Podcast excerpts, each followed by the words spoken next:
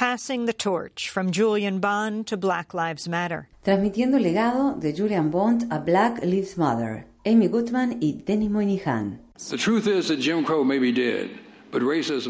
La realidad es que las leyes de segregación podrán estar muertas, pero el racismo está muy vivo. Ese es el hecho fundamental de la vida de cada estadounidense no blanco, incluido el presidente de Estados Unidos. Esto afecta a los ingresos, la posición, la educación, la raza lo atraviesa todo.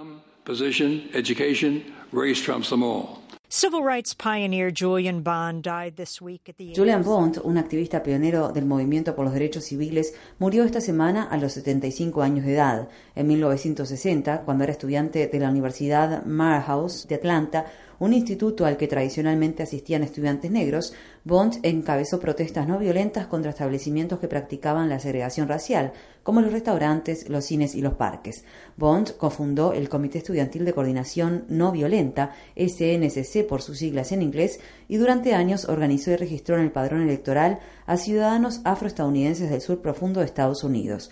En 1965 fue electo legislador del estado de Georgia, pero los demás legisladores no le permitieron ocupar su banca debido a su oposición a la guerra de Vietnam. Recién, tras un fallo de la Corte Suprema, Bond pudo finalmente ocupar su banca. Julian Bond was a lifelong activist.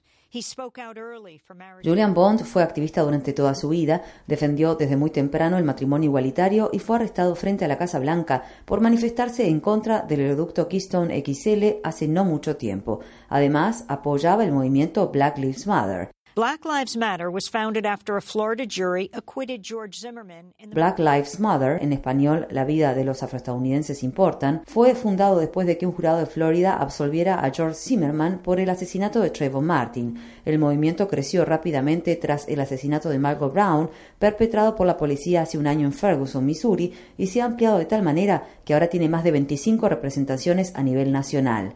Black Lives Matter está generando gran alboroto en la campaña presidencial, ya que los activistas interrumpen eventos de campaña para exigir que los candidatos hablen de las cuestiones que son centrales para el movimiento. En un reciente evento de la campaña de Hillary Clinton celebrado en Keene, New Hampshire, se negó el ingreso de cuatro activistas de Black Lives Matter. Daunasia Yancey, fundadora de la representación de Black Lives Matter en Boston, dijo en el noticiero de Democracy Now! Fuimos a New Hampshire con la intención de confrontar a Hillary Clinton en un foro público. Clinton estaba organizando un foro sobre adicción a las drogas. Lamentablemente, cuando llegamos allí, nos dijeron que no podíamos ingresar al lugar. El periodista de CNN, Dan America, informó en Twitter acerca de la exclusión de los activistas y publicó que, según le informaron, se debió a que la sala estaba llena. Yancey explicó que después de eso, alguien salió y nos invitó a ingresar a una sala repleta donde podíamos ver el foro. Y entonces uno de los funcionarios de la campaña se acercó y nos dijo, podemos ofrecerles unos minutos con ella, a lo que respondimos, por supuesto, para poder formular las preguntas que teníamos.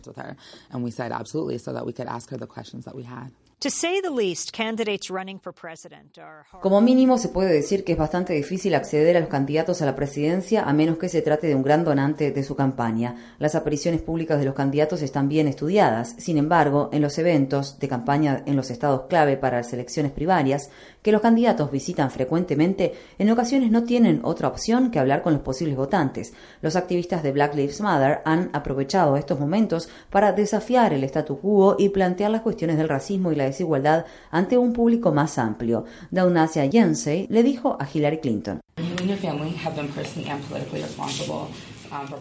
Usted y su familia han sido personal y políticamente responsables de políticas que han provocado desastres en los servicios sociales y de salud de las comunidades pobres de personas de color a través de la guerra contra las drogas a nivel nacional e internacional que usted promovió como primera dama, senadora y secretaria de Estado. Quisiera saber cómo se siente acerca de su papel en esa violencia y cómo piensa revertirla. A lo que Clinton respondió, bueno, estoy convencida y es por eso que estoy en esta municipalidad hoy y las preguntas y los comentarios de la gente lo ilustran, de que hay mucha preocupación porque debemos replantear y modificar lo que hicimos para responder a diferentes problemas en la vida, en la política y en el gobierno. Por dar algunos ejemplos, es necesario preguntarse constantemente, ¿esto está funcionando o no? Y si no está funcionando, ¿en qué debemos mejorar? Julius Jones from the Black Lives Matter movement in Worcester, Massachusetts. Julius Jones del movimiento Black Lives Matter de Worcester, Massachusetts, también formuló una pregunta a Clinton. Like, what were the mistakes, and how can those mistakes that you made be lessons for all of America? ¿Cuáles fueron los errores? ¿De qué manera esos errores que cometió pueden convertirse en lecciones para que Estados Unidos tenga un momento de reflexión sobre el modo en que tratamos a las personas negras en este país? For a moment of reflection on how we treat black people in this mm-hmm. country.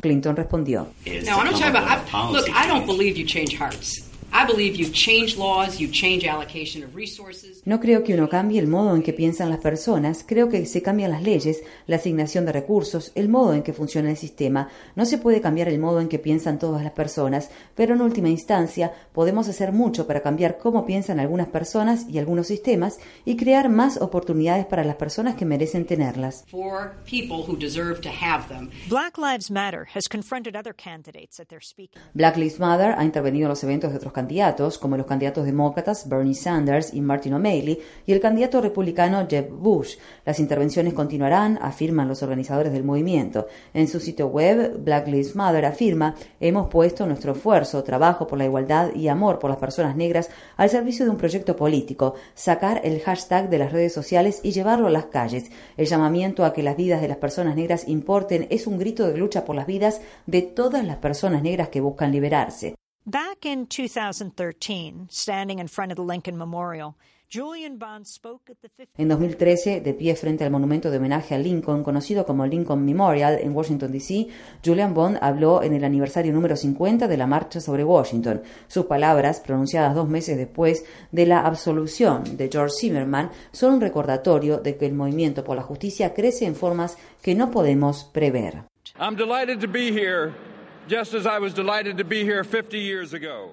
Es un placer estar aquí, del mismo modo que fue un placer estar aquí hace 50 años. En aquel entonces no hubiéramos imaginado que estaríamos aquí 50 años más tarde con un presidente negro y una fiscal general negra. Eso es tan solo un indicio de lo lejos que hemos llegado, pero seguimos marchando. Marchamos porque Trayvon Martin se sumó a Emmett Till en el panteón de los jóvenes mártires negros. Marchamos porque la Corte Suprema de Estados Unidos ha destrozado la ley de derecho al voto, por la que luchamos y dimos nuestras vidas. Marchamos porque todos los indicadores económicos señalan enormes desigualdades entre las personas blancas y las negras. Marchamos para ser liberados de la supremacía blanca. Sin embargo, aún nos queda mucho por hacer. No es fácil, pero no alcanza con desear nuestra libertad. Siempre hemos tenido que luchar por ella.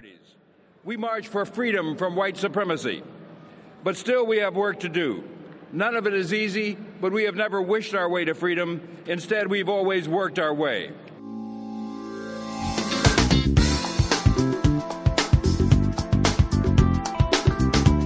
Este año, Democracy Now! en español, el informativo independiente de Guerra y Paz, cumple 10 años de transmisión. Únete a la celebración y envíanos a través de las redes sociales un autorretrato desde la región donde escuchas nuestro programa. O si eres una estación que transmite nuestra programación, envíanos una foto de tu radio. Promocionaremos las imágenes a través de nuestro programa de televisión y de las redes sociales. Visita nuestra página web democracynow.org/es y entérate.